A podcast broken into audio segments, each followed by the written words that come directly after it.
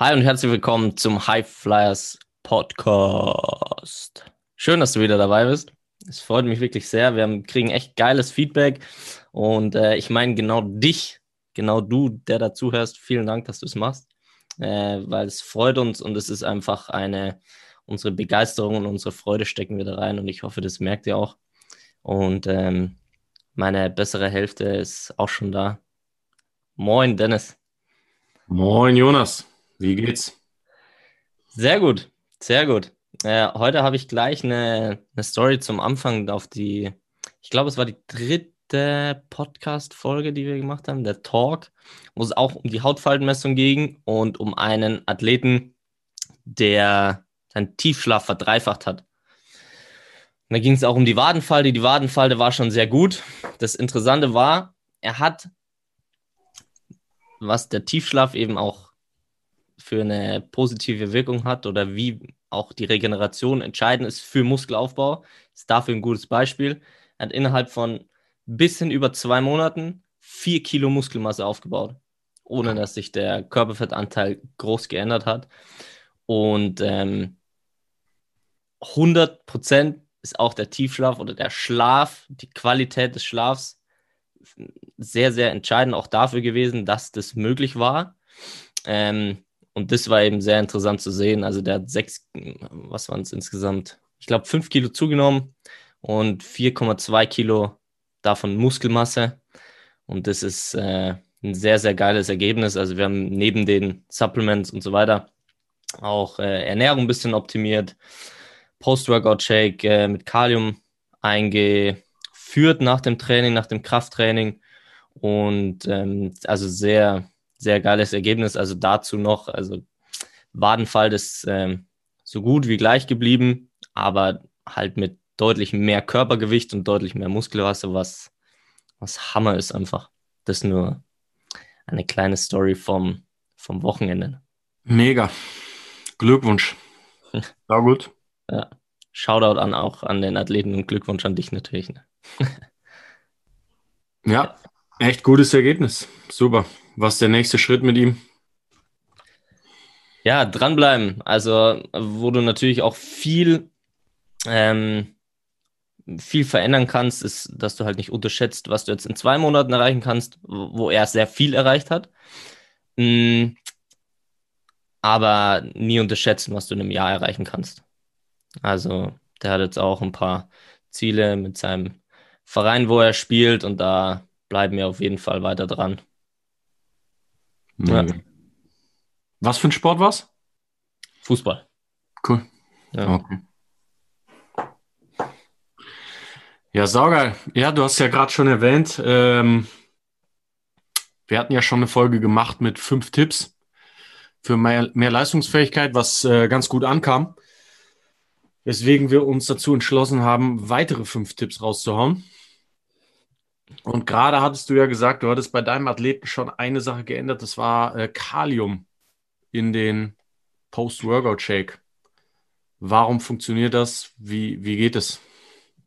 Ja, das hängt ja auch, also das erstmal ist einfach auch ein cooler Tipp, weil der Aufwand, so ein kleines Tütchen Kalium, also das können wir dann auch nochmal in die Show Notes, was für Kalium wir da verwenden, ähm, ist so ein kleines Päckchen, das aufzureißen und in den Shake zu tun, ist ein sehr, sehr geringer Aufwand. Das heißt, super effizient, aber der Effekt ist halt wirklich gut. Ähm, du hast einfach auch in der Zelle gibt es diese Natrium-Kalium-Pumpe, die eben auch für den ähm, Shift vom, ähm, äh, vom Wasser intrazellulär und extrazellulär äh, zuständig ist. Und dieses Verhältnis ist nach dem Training halt wichtig und kannst du sozusagen durch dieses Kalium optimieren, dass du schneller regenerierst. Und einfach nur, wie gesagt, durch dieses einfache kleine Tütchen, das du aufreißen musst und in deinen Shake reintust, ähm, schmeckt auch leicht süßlich, finde ich. Es ist, hat es einen sehr guten Effekt. Zitronik, ja. Irgendwie schon, ja. Ja. ja, ja hat sicherlich auch passend jetzt einfach dazu zu der, äh, zu der Messung gepasst von dem Athleten. also ist natürlich auch die Regeneration optimiert worden. Und da spielt sicherlich das Kalium im Post-Workout-Shake äh, eine Rolle. Ja, ja, das ist so grundsätzlich bei diesen, man kriegt es ja immer wieder mit, dass äh, also ganz hat seinen Einzug in den, in den Sport noch nicht geschafft, dieses Nahrungsergänzungsmittel, der Proteinshake. Mhm. Viele sagen immer, ja, äh, ich will ja jetzt hier nicht ins Bodybuilding. Damit hat es nichts zu tun. Ja. Und vielleicht da nochmal ganz kurz anzusetzen. Der, der Whey Shake, der ist ja, Whey ist Molke. Ähm, du kannst natürlich auch, wir empfehlen ja auch eine Rotation. Vielleicht können wir das in die nächste Folge mal packen von ähm, Proteinquellen. Mhm. Ähm, aber der Shake nach dem Training hat ja die Aufgabe, zusätzliches Protein zu liefern, auf jeden Fall. Aber die Idee der Beschleunigung der Regeneration ist eigentlich der primäre Faktor. Das bedeutet, das, das kann man jetzt ganz gut erklären mit dem Kalium eigentlich auch, weil du im Training hast du Stress und zwar positiven Stress. Du willst leistungsfähig sein und der Körper hat für solche Situationen von hoher Leistungsfähigkeit aus evolutionären Gründen den sogenannten Fight-or-Flight-Mechanismus. Also du, es wird in Büchern dann immer so beschrieben, eigentlich der Steinzeitmensch war ein sehr relaxter Zeitgenosse bis zu dem Zeitpunkt, wo ein Angriff kam von irgendeinem Raubtier, Säbelzahntiger und so weiter.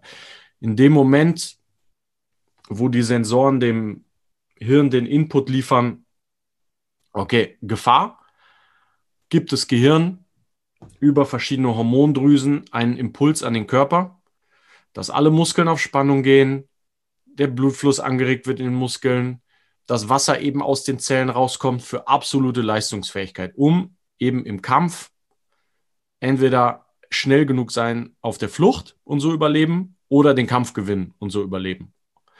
Ja? Das ist mal der grundsätzliche Mechanismus, warum Leistung, warum Stress sehr gesund sein kann und dein Überleben grundsätzlich sichern kann.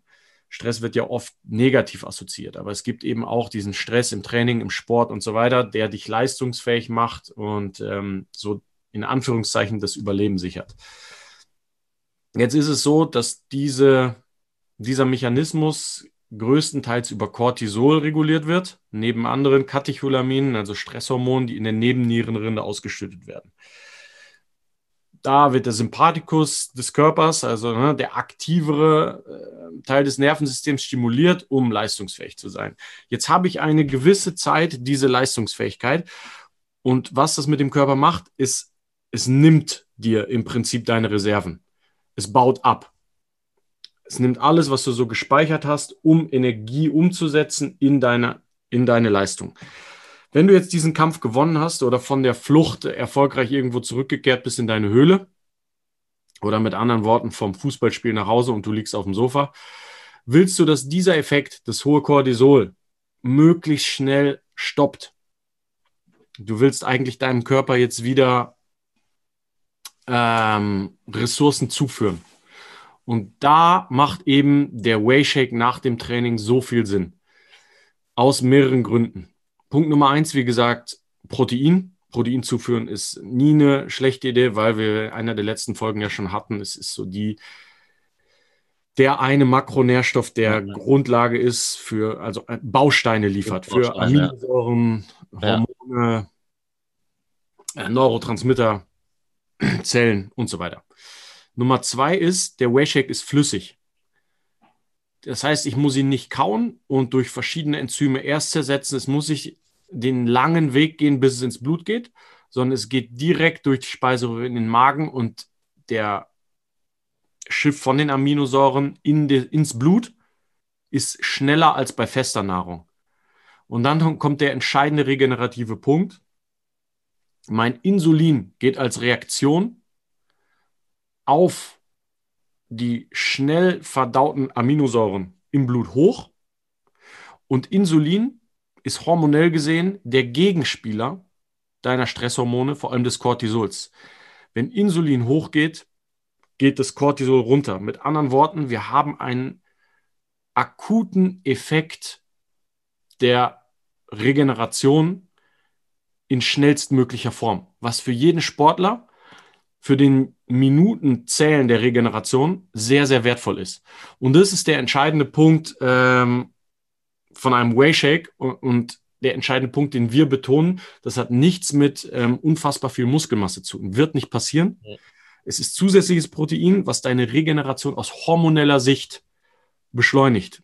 Und dieses Päckchen Kalium, wie du ja perfekt erklärt hast, ist dann noch dafür da, dieses Elektronenpaar, was innerhalb der Zelle existiert, Natrium-Kalium, wieder auszugleichen und den Shift von extrazellulär nach intrazellulär für die Regeneration zu beschleunigen.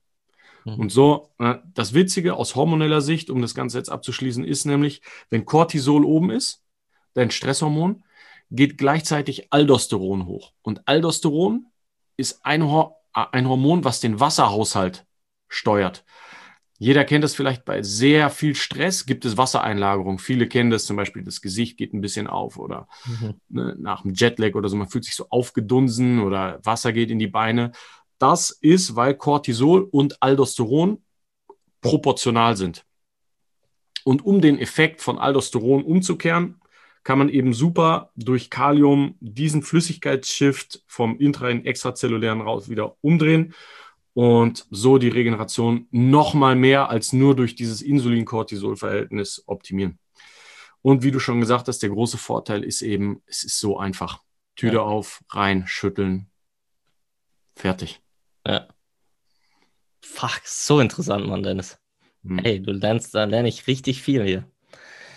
Geil. Ja, mega. Total gut erklärt, finde ich. Ähm, richtig, richtig Richtig nice. Wir hauen es in die Show Notes.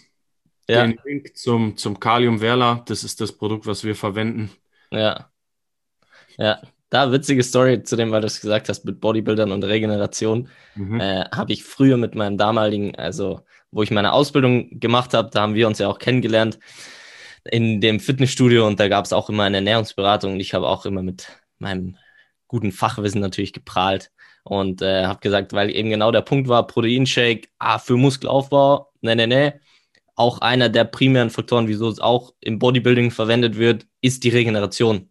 So, weil das erste direkt nach dem Training erstmal regenerieren und dass die über den Tag halt einfach drei, vier, fünf Gramm Protein pro Kilogramm Körpergewicht essen, das ist halt dann auch noch ein Faktor und viele weitere natürlich, aber ähm, ja. ja, Regeneration ist da, ja. da ein Punkt diese Assoziation, dass du, wenn du viel Protein isst, direkt unfassbar viel Muskelmasse aufbaust, ist halt einfach so ein, eine Urban Legend, ein Mythos, den wir vielleicht auch irgendwann mal aufgreifen können. Ja. Es sind Basics. Du musst viel Protein essen, allein um gut zu regenerieren, um zu schlafen, für die Produktion Hormone, Neurotransmitter. Es geht ja. dabei nicht um Muskelaufbau. Ja. Klar hilft es, aber Wann ist noch so ein guter Zeitpunkt oder wann wäre aus deiner Sicht ein sehr guter Zeitpunkt, Protein zu essen und warum? Äh, Frühstück ist, äh, es ist, es muss eigentlich die Basis jeder, jeder Mahlzeit sein. Aber was wir ja jetzt auch als zweiten Tipp ähm, dem Großteil unserer Athleten empfehlen, das Ding ist, es muss immer funktionieren und umsetzbar sein. Mhm. Aber wenn wir die Möglichkeit haben, empfehlen wir ja auch ein, ein proteinreiches Frühstück. Ähm, auch da geht es wieder um die Grundlage für Blutzucker, Neurotransmitter und so weiter. Vielleicht kannst du ein paar Worte dazu sagen, warum wir Protein zum Frühstück empfehlen. Ja, also es ist ja auch meistens eine, eine Kombination aus Protein und Fett. Aber Protein ist einfach auch da, weil man kann sich das so vorstellen, weil du den Blutzucker angesprochen hast. Über Nacht stirbst du ja nicht, der Körper arbeitet da trotzdem, aber er ist natürlich nicht so körperlich ähm, am Arbeiten wie am Tag. Und so bist du jetzt in einem mittleren bis unteren Bereich deines, deines Blutzuckers von, von einem optimalen Wert, gehen wir jetzt mal aus.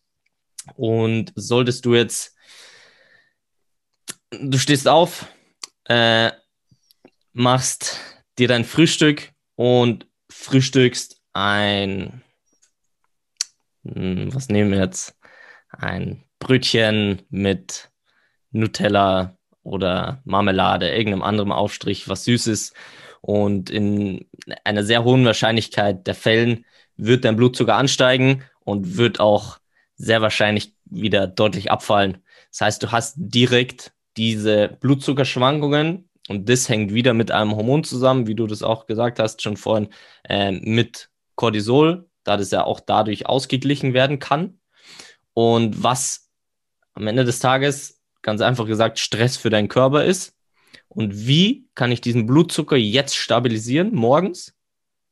Punkt eins: Es gibt Ausnahmen, das ist auch ganz klar, aber keine Kohlenhydrate beziehungsweise Protein. Ein Protein ist da ein hervorragendes Tool, einfach, sagen wir mal so, um den Blutzucker anzuheben, dir Energie zu geben, aber nicht diesen Peak zu geben. Das heißt, einfach zu stabilisieren und dir dann weniger Stress über den Tag hm, zu geben oder den Stress besser zu managen, weil dein Blutzucker stabilisiert ist und nicht ausrastet und hoch und runter geht.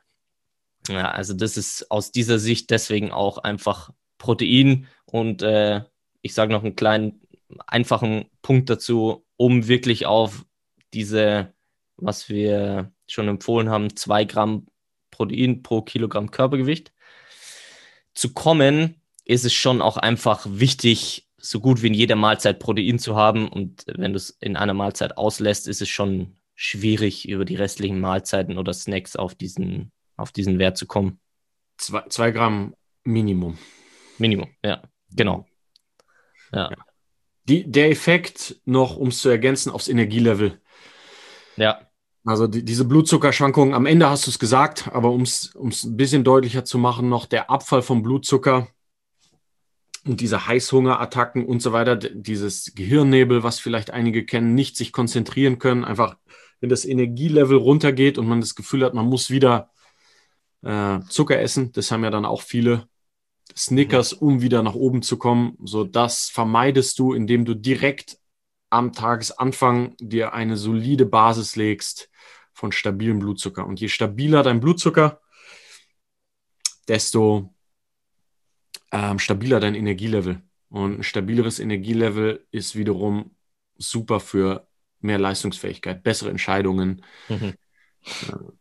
Ja, und dieses proteinreiche Frühstück hat ja auch ganz anderen Effekt. Auch, wie gesagt, Neurotransmitter-Ausschüttung spielt da auch mit rein, dass du halt wirklich einen Drive hast über den Tag. Wirklich dieses, wo du sagst, Entscheidungsfindung, Energielevel ist auf jeden Fall mehr da wie, ähm, ja, ein Teller Pasta, wo du eher mehr entspannt bist.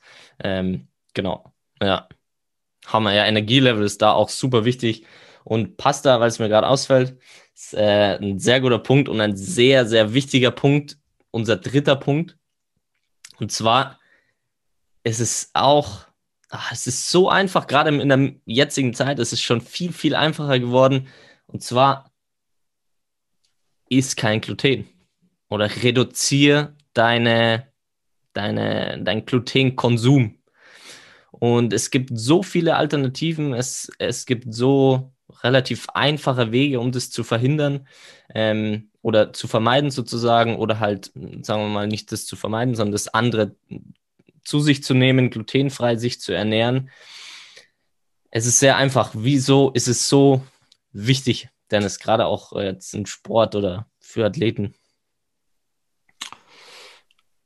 Ah, es ist so, auf einem, ähm, es ist ein Kontinuum von ich vertrage Gluten komplett bis hin zu Zöliakie, was die komplette also Zöliakie ist eigentlich eine Entzündungsreaktion der Innenwand des Darms, eine chronische, also dauerhafte Entzündung des Darms, die dazu führt, dass ähm, eben die, die, diese Darmentzündung führt dazu, dass ich Nährstoffe nicht mehr gut aufnehmen kann, einem sogenannten Leaky Gut, einer löchrigen Darmwand, die auch zu Autoimmunkrankheiten weiterer Natur führen kann und so weiter.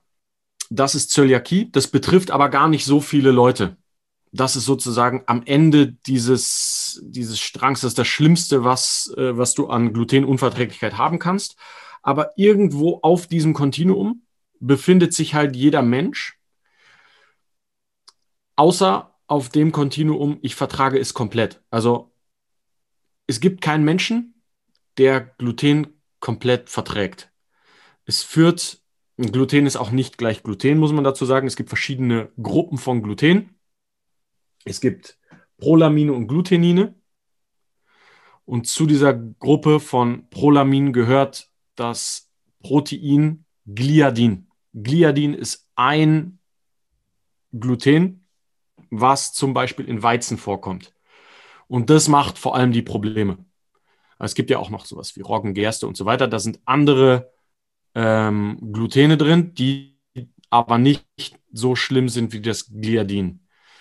Hm, und jetzt aber da zum Beispiel Pasta, Brot, was du alles erwähnt hast, enthält sehr viel von diesem in Anführungszeichen Übeltäter des Glutens, macht Entzündung im Darm und sorgt so dafür, dass entweder die Darmwand löchrig wird, eben dieses Leaky Gut Phänomen, ähm, oder halt eben für eine Entzündungsreaktion, die wiederum die Leistungsfähigkeit mindert.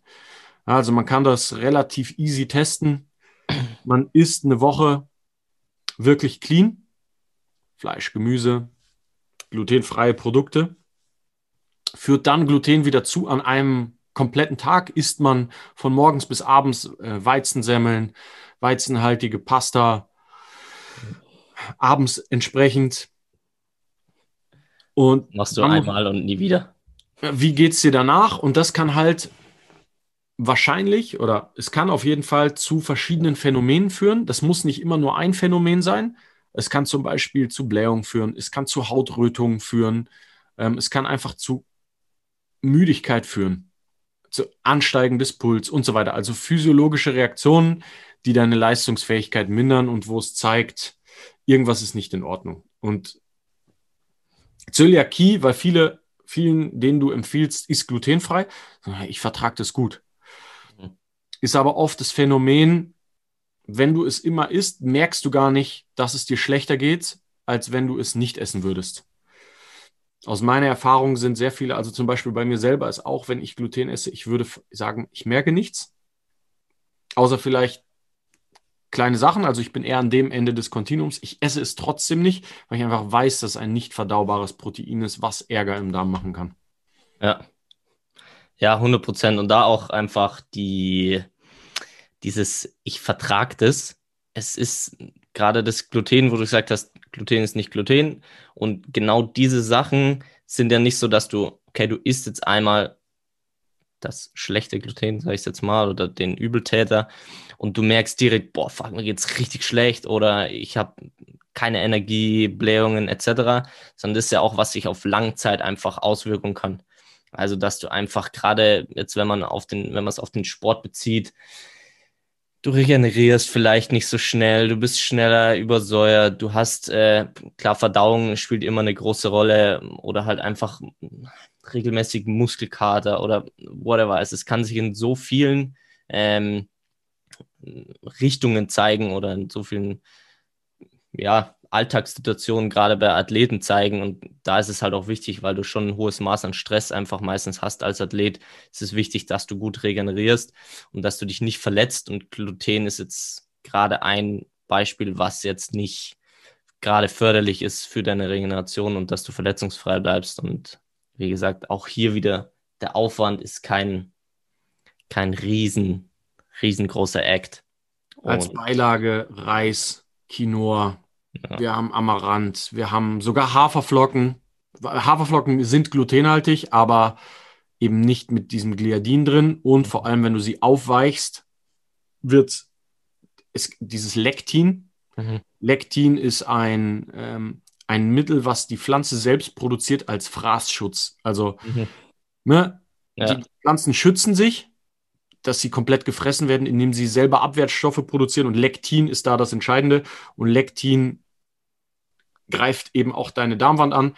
Und wenn du es aber, das ist auch das Phänomen bei Sauerteigbrot zum Beispiel. Acht von zehn Leuten mit Zöliakie können Sauerteigbrot essen, wo Gluten drin ist. Was wiederum daran liegt, dass fermentiert wird. Also das Lektin wird durch ein langes, durch eine lange Teigbearbeitung ähm, verändert und ist dadurch kein, ist, ist dieser Fraßschutz außer Kraft gesetzt und greift dich nicht mehr an. Und so ist zum Beispiel auch bei Haferflocken. Also technisch gesehen könntest du es zu einer glutenfreien Ernährung dazu zählen. Ah, genau. Also wie gesagt, oder Amaranth ist auch so etwas. Also es gibt genug Dinge.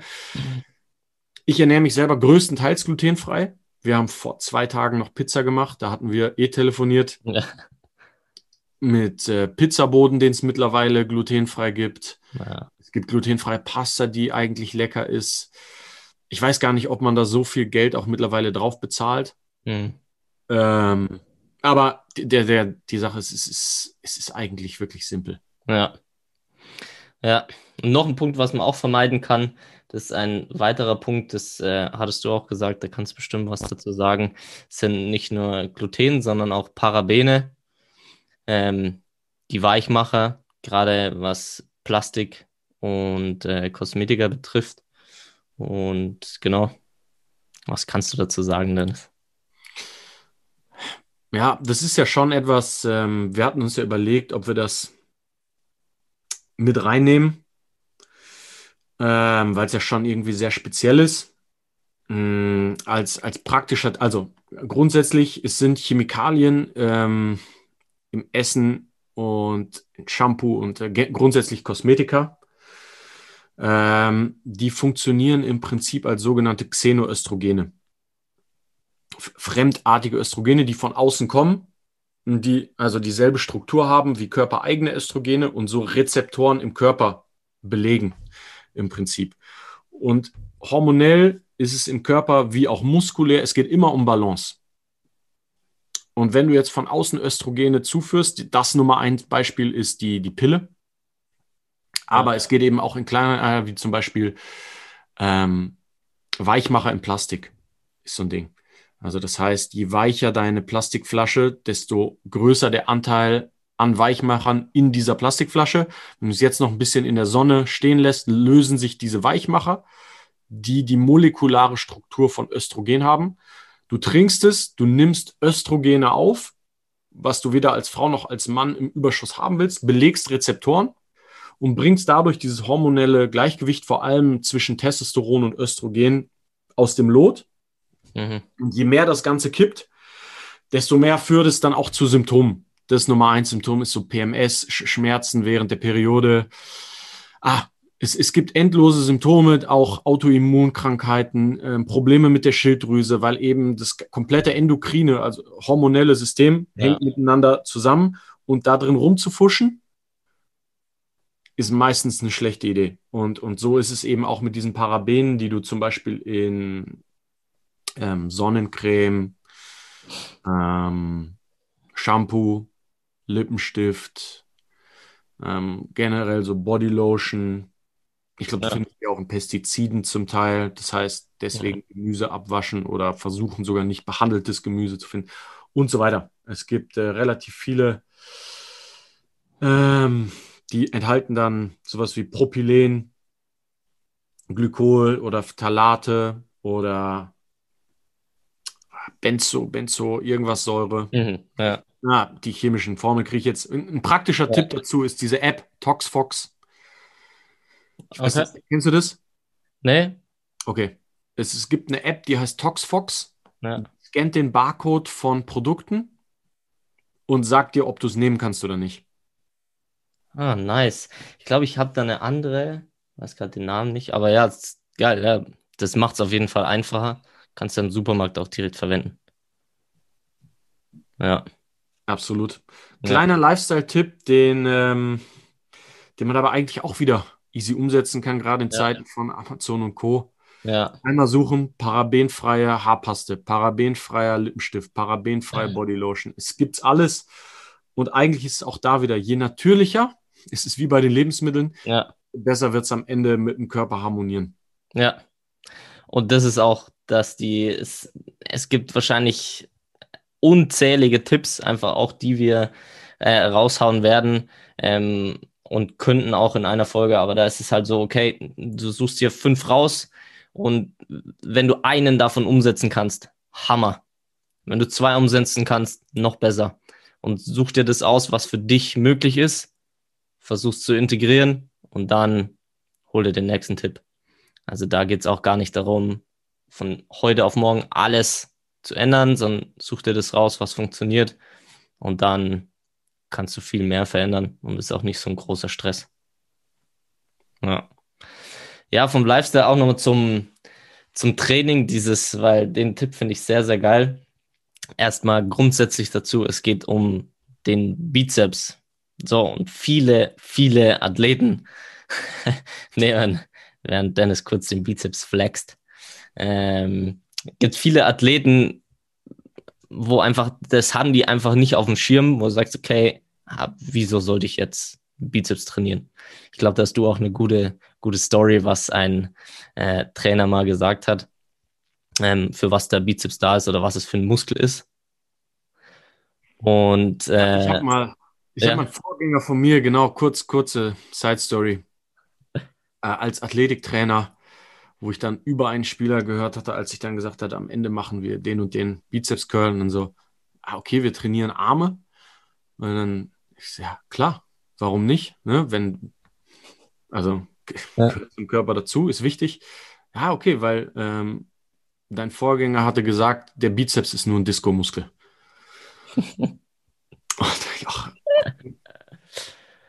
also, ne, die, ja. funktional gesehen der Bizeps ist so wichtig für, für, für Sprint, Sprung. Ja. Ich meine, ich bin im Basketball tätig. Äh, du benutzt deine Arme doch relativ viel. Der ja. Bizeps beugt den Ellenbogen, ne, streckt die Schulter, er schützt die Schulter, er schützt den Ellenbogen. Ja. Funktional genauso wichtig wie jeder andere Muskel. Und für ja. einige Dinge wie Sprint muss man sogar sagen, je stärker dein Bizeps, Sprint und Sprung, ja. was entscheidend ist im Basketball, spielt eine entscheidende Rolle für athletische Leistung. Also das hat mich damals ja. ziemlich irritiert. Ja. Ja, das, das verbinden viele auch gar nicht. Und äh, gerade, dass es, wie gesagt, für den Sprint auch so entscheidend ist, weil die Sprintbewegung auch mit initiiert, einfach. Und der Muskel ist, und je schneller und stärker der ist und oder schneller kontrahiert, desto äh, schneller dann die ganze Kettenreaktion sozusagen auch von der Sprintbewegung.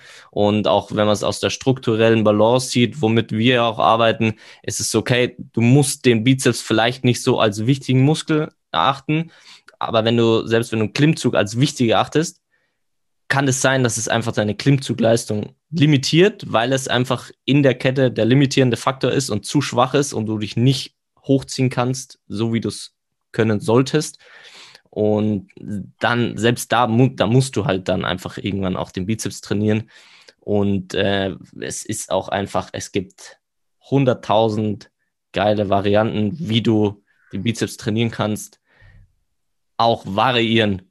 Einfach vom kurzen Kopf zum langen Kopf, Ellbogen hinter dem Körper, vor dem Körper, mit dicken Griffen arbeiten und so weiter. Also da hast du so viele Möglichkeiten, den Bizeps zu, trainier zu trainieren um damit auch einfach die ganze Kette zu stärken. Und das ist definitiv ja, ein Muskel, der auch so ein, so Mythos in sich trägt, dass man sagt, okay, den ja, ist ein Disco-Muskel und äh, das ist definitiv nicht so und der ist sehr funktionell, gerade für Athleten. Und äh, ein, ein weiterer Mythos, oder willst du zum Bizeps noch was sagen? Zu einem der, der Tipp, um den nochmal rauszustellen, den wir, den wir geben wollten.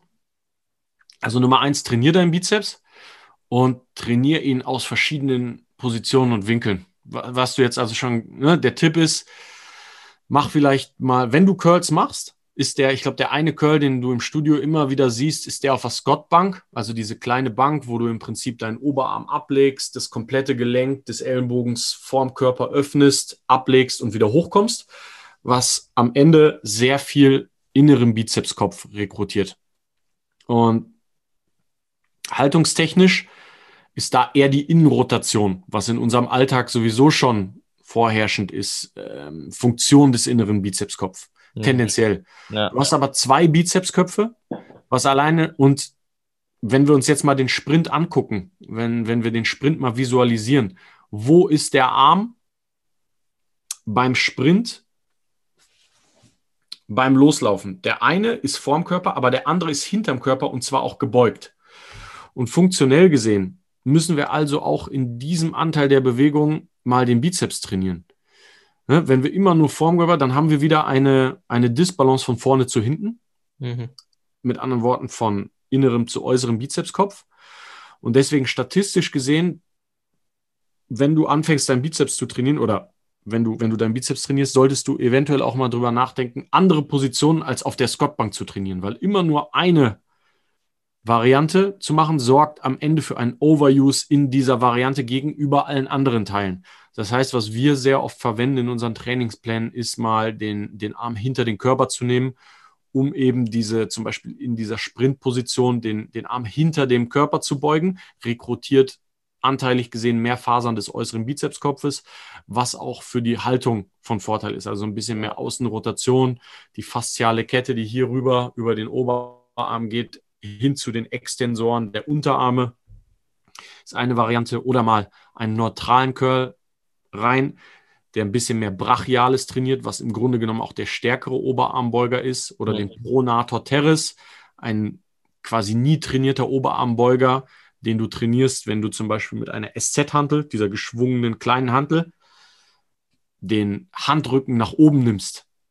Das heißt, einen pronierten Curl, der immer unter den ersten drei, vier Plänen ist, den ich Athleten gebe, weil einfach diese Extensorenkette plus Pronator teres oft der limitierende Faktor in dieser Armbeugerkette sind.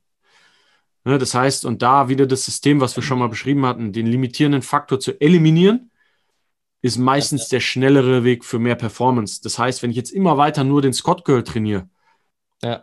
ist die Wahrscheinlichkeit, Fortschritt zu erzielen, kleiner, als wenn ich meine Bizeps-Varianten variiere, indem ich Tempi, aber auch vor allem Hand- und Armpositionen variiere. Und ja. das ist eben der Tipp, den wir an alle geben wollen. Da ein bisschen entweder selber recherchieren oder den einfachsten Weg gehen, uns kontaktieren, ja. sich Pläne schreiben lassen und da wirklich schneller von A nach B kommen und nicht dieselben Fehler machen wie alle anderen im Gym auch und nur den Scott Curl trainieren. Ja. Das wäre der Tipp. Geiler Tipp. Genau das, äh, also genau diese Übung, äh, wo du proniert die SZ-Handel greifst, habe ich gestern auch mit einem Athleten trainiert und sogar mit der dicken SZ-Handel und da spürst du gerade die Extension im Unterarm sehr, sehr stark. Das ist eine geile Übung und ich habe dem Athleten auch, äh, wir haben da vorher geplant, was wir als äh, letzten Mythos, so nach diesen fünf Tipps, nochmal aufklären. Haben gesagt, weil wir genau dieses Thema gestern Abend hatten. Und da ging es nämlich um Core-Training. Das heißt, Core- und Rumpftraining mhm. ist, äh, habe ich ihm versprochen, habe ich gesagt, geil, hör dir den Podcast an, weil wir werden genau das behandeln. Ähm, ich erkläre es mal auch aus einer, aus der klassischen, aus dem klassischen Studioalltag. Wie viele Leute im Studio trainieren Bauch? 99 Prozent. Wie viele Leute haben flachen Bauch? Ein Prozent. Oder ein sehr geringer Anteil, sagen wir. Und das heißt, nur diese klassischen Bauchübungen, diese Crunches, Planks und so weiter, das ist nur bedingt die Grundfunktion der Bauchmuskulatur. Und wenn man sich das jetzt auch mal als Bild äh, vorstellt, Menschen, so was diese Grundfunktion dieser Bauchmuskulatur ist, ist den Oberkörper in dieser Position zu halten, so dass er nicht nach links, nach rechts, nach vorne oder nach hinten fällt. Und wie kannst du diese Stabilität von deinem Rumpf jetzt auch trainieren, indem du auch Beispiel Kniebeugen mit schwerem Gewicht machst. Hast du einen schwachen Rumpf, wirst du dieses Gewicht nicht hochkommen, weil dein Unterrücken oder dein Bauch einfach so abkippt, dass du dieses Gewicht nicht halten kannst. Das heißt, wenn du Kniebeugen mit viel Gewicht machst und das Gewicht auch wieder nach oben bringst, wird dein Rumpf sehr stark sein und du den auch gut trainieren. Plus, was bei Athleten auch der Fall ist, ein Sprint. Sprint ist ausgezeichnete Rumpfübung auch. Das wäre ein Sprint-Workout. Auch man möchte von uns kontaktieren. Ich kann teilweise garantieren, dass du auch mal Bauchmuskelkater hast, wenn du das davor selten gemacht hast weil das einfach so eine Beanspruchung ist und einfach diese Grundfunktion so gut trainiert. Und was kann man noch zu dem Mythos Core Training sagen, Dennis? Ja, es, du hast alles gesagt. Also es ist ein funktionell gesehen, es ist ein Kraftüberträger. Wie viel, man muss es immer so denken, wie oft brauchst du einen Crunch in deinem Alltag? Du brauchst es nicht. Um aus dem Bett aufzustehen, vielleicht. Ich wollte es gerade sagen, das ist, das ist das Einzige, was mir einfallen würde. Oder um dich vielleicht aus dem Sitzen vorzulehnen oder. Aber in Wirklichkeit ist es eher im Sprint oder jetzt sagen wir in Spielsportarten, du überträgst, dein größter Kraftgenerator ist die Hüfte, weil du einfach dein Hintern, also der Gluteus, ist der stärkste Muskel, bis auf den Kiefermuskel, den jetzt mal raus. Aber sonst, der generiert sehr, sehr hohe Kräfte. Zum Beispiel, wenn du dich abstößt bei Sprint und Sprung, beim Antritt. Jetzt ist es so, nehmen wir mal zum Beispiel die hm, Return beim Tennis. Dein Körper reagiert und aus dem Nichts setzt der Athlet an zu einem minimalen Sprint, wo er dann mit dem Arm ein Objekt mit relativer Präzision in das andere Feld, das heißt irgendwo 20 Meter, muss er den Ball platzieren, was auf hohem Niveau mit ganz hoher Wahrscheinlichkeit funktioniert.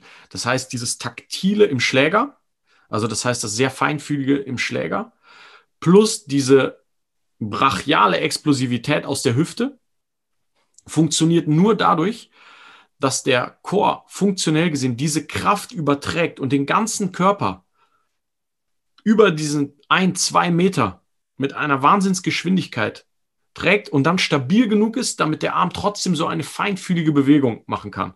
Und hier ist der Chor entscheidend, indem er das ganze Segment steif hält. Ne? Also das heißt, möglichst wenig ähm, Bewegung nach links und rechts, sondern einfach eine Kraftübertragung nach vorne bietet. Und da ist dann, ist dann, wenn du dir, wenn du dir anatomisch die Struktur anguckst, dann hast du den Bauchmuskel wie so ein Gitternetz. Also es kommt einmal von oben nach unten, der Rectus Abdominis, dann kommen die Obliques von beiden Seiten von oben unten. Das heißt, du hast wie so ein Gitter um den Bauch, der eben Kraftübertragung in alle Richtungen möglich macht mhm. und vor allem eine Festigkeit des Chors. Man muss sich auch vorstellen, dass im Chor sind die ganzen Organe, also unter, unterhalb der Muskulatur und der Haut und so weiter, sind die ganzen Organe, die nicht von ähm, Rippen oder ähnlichem geschützt sind. Das heißt, es ist eine freie Stelle im Körper, wo der Körper durch ein muskuläres Netz, was vor allem Stabilität generiert. Ne, das ist die, die Aufgabe bei athletischen Bewegungen, Stabilität in diesem Bereich zu kriegen mit dem Chor. Das heißt, ein Plank würde da vielleicht noch am ehesten rankommen, aber jetzt ein ja. Crunch ist funktionell gesehen schon, schon relativ weit weg von dem, was eigentlich der Bauch leisten muss. Und dann, wenn wir das Ganze weiterdenken, was ist ein Plank eigentlich? Er hält den Körper stabil. Und wenn wir das jetzt noch in eine andere Ebene bringen, wenn ich 100 Kilo, 150 Kilo auf dem Rücken habe oder die hochhebe, was muss da der Core leisten? Viel, viel mehr noch als im Plank. Das heißt also eigentlich Sportler oder ähm, ja, Athleten mit die relativ hohe Kraftwerte haben in den Grundübungen, haben definitiv einen stärkeren Core als der, derjenige, der viel Crunches macht. Crunches haben, haben sicherlich ihre kleine Berechtigung oder im Bodybuilding auch zum, auch dieser Muskel kann hypertrophieren, also dicker werden und es ja. rausarbeiten, aber auch da ist wieder das Bodybuilding ist weit weg von dem, was Athleten eigentlich machen. Ne? Funktionell trainieren bedeutet im Fall vom Core die, die Kraftübertragung trainieren und deswegen ja. Grundübung. Ja. 100 Prozent. Genau, das ist es. Das sind auf jeden Fall Facts hier. Auf jeden Fall Facts. Krass, war schon, jetzt sind wir auch äh, gut, äh, ordentlich in der Zeit. Und, ja. Aber sehr, also geil, auch sehr verständlich, was die Details angeht über die Hormone und so weiter und das Training. Hammergeil. Also, wie gesagt, von diesen fünf gibt es sicherlich ein, zwei, drei, die du sehr einfach umsetzen kannst und wirklich, wo wirklich so krass sind. Also, das ist wirklich, deswegen ist es für uns auch so geil, dass wir das machen, weil es so geile und wichtige Tipps sind. Fuck, mach die. Das ist, kann so, kann zu so krassen Veränderungen führen. Und ja, also wie gesagt, nutzt es und ändert das, was ihr ändern könnt oder optimiert es. Und es Schreibt uns Feedback. Ja, sehr gerne. Also wie gesagt, kriegen schon einiges Feedback und das äh, nährt uns natürlich auch, wenn wir wissen, okay, es kommt an, ich kann das, ich kann das verwenden. Oder auch viele, viele ähm, ja, Feedback oder Themen, die interessant für jemanden wären. Jetzt haben wir ein, zwei Sachen auch zur Ernährung schon mit eingebaut. Das war auch ein Thema, was sich eine gewünscht hat. Und Hammer, genau. Sagt Bescheid, gibt uns Feedback und ja, Dennis. Empfehlt uns weiter. Ja. Abonniert den Kanal. Folgt uns auf Instagram. runter. Ja. Genau. Ansonsten glaube ich, haben wir eine super, super vollgepackte Folge produziert. Ja, fand ich auch krass. Geil. Alright, Jonas. Dann hören wir uns spätestens nächste Woche. Ich freue mich drauf. Ich mich auch. Have a great day. You too. Ciao, ciao. Ciao, ciao.